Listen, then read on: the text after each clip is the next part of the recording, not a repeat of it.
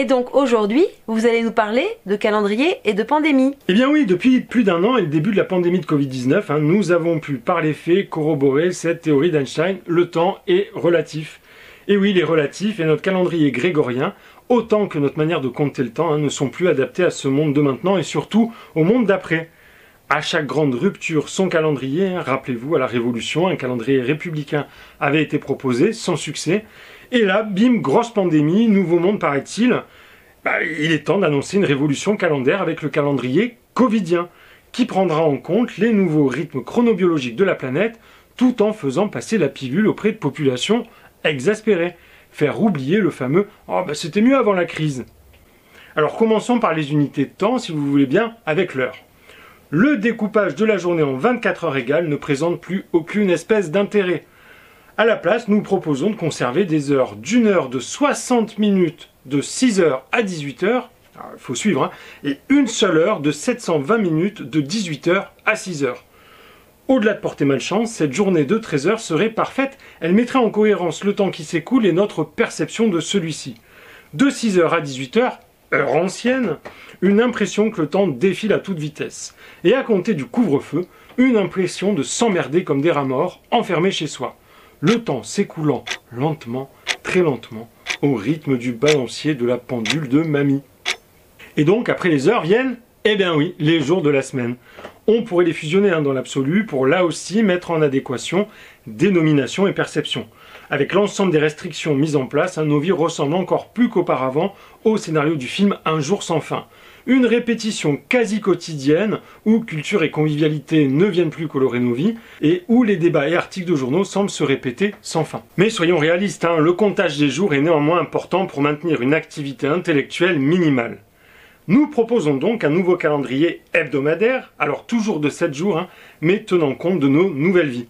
Les gens s'emmerdant le week-end, nous proposons que seul le dimanche soit conservé et dénommé Ah, tiens, le réveil ne sonne pas le samedi devenant un jour classique de la semaine, donc travailler, ou chômer si vous n'avez pas d'emploi. Les noms des jours de la semaine étant en revanche modifiés hein, pour rappeler la fonction qu'ils occupent.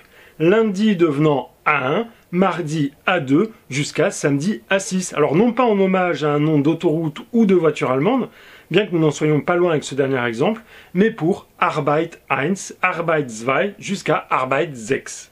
Au passage, hein, nous apprendrions une langue étrangère, ce qui d'une certaine manière réintroduit un peu de culture, il n'y a pas de petit plaisir. Alors l'esprit de réforme en marche hein, est lancé à pleine vitesse, euh, ne nous arrêtons pas en si bon chemin, et après les heures, les jours, les semaines, ce sont, eh bien oui, les mois, les mois que nous proposons de changer. Et le constat est sans pitié. Hein. Le découpage en 12 séquences de 30 jours, à peu près identiques, hein, sauf euh, cette espèce de bâtard de mois de février, ne semble plus pertinent. Soyons ambitieux et allons sur des mois d'une durée de 1 à 365 jours, glissants et superposables, aussi incompréhensibles qu'une communication gouvernementale en temps de pandémie. Le mois des gestes barrières durerait toute l'année et serait baptisé le mois de McFly et Carlito, tout comme un autre mois qui durerait lui aussi 365 jours, mois de commémoration appelé Sigis des libertés publiques. Alors la culture n'est pas oubliée, elle aura son mois également, dénommé Roselyne Bachelot, qui durera à peine le temps d'un été et sera limité par tirage au sort pour 5000 citoyens, bien évidemment assis. Donc enfin, le calendrier annuel, en plus d'être glissant et superposable, serait adapté au territoire. Nice, Dunkerque, à chaque ville, son calendrier. Bien entendu, calendrier laïque oblige, hein, les saints seraient remplacés par des noms à connotation moins religieuse, et pour rapporter 3 francs 6 sous, le naming serait promu. Saint Pfizer, Saint AstraZeneca, Saint Netflix, etc., etc une réforme là aussi pour se mettre en adéquation avec les valeurs du monde d'après. Plus que des martyrs de la crise, c'est de modèles de profiteurs, pardon, de winners de crise dont nous avons besoin désormais. Pour ce qui est de l'hiver, printemps, été, automne, on mettrait Vivaldi à la poubelle, ne resterait que deux mauvaises saisons comme un avait de série télé, confiné ou déconfiné. 2020, année de référence du reboot calendaire, nous serions cette année 2021 en l'an 1 après Covid-19 ou pour faire plus court, en l'an 1 après C19. Mais tout cela ne serait pas complet sans revoir également le calendrier chinois. On l'attendait celui-ci. Et donc au diable, serpent, chèvre et dragon.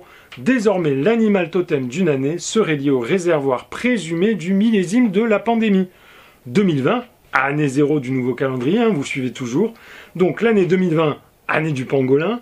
Pour 2021, le vison tient bien évidemment la corde, le petit coquin. Et pour 2022, alors les nominés sont le poulet pour une nouvelle forme de grippe aviaire transmissible à l'homme et peut-être, espérons-le, hein, la chauve-souris pour un cocktail Ebola Covid-19 variant anglais plus plus. Franchement, on attend 2022, l'an 2, avec impatience. Au final, ce calendrier perpétuel permettra de se rappeler, alors au moins jusqu'à la fin du monde, hein, ce qu'Einstein indiquait avec humour, c'est-à-dire qu'au-delà de la relativité du temps, deux choses sont infinies, l'univers et la bêtise humaine. Mais qu'en ce qui concernait l'univers, il n'en avait pas encore acquis la certitude absolue.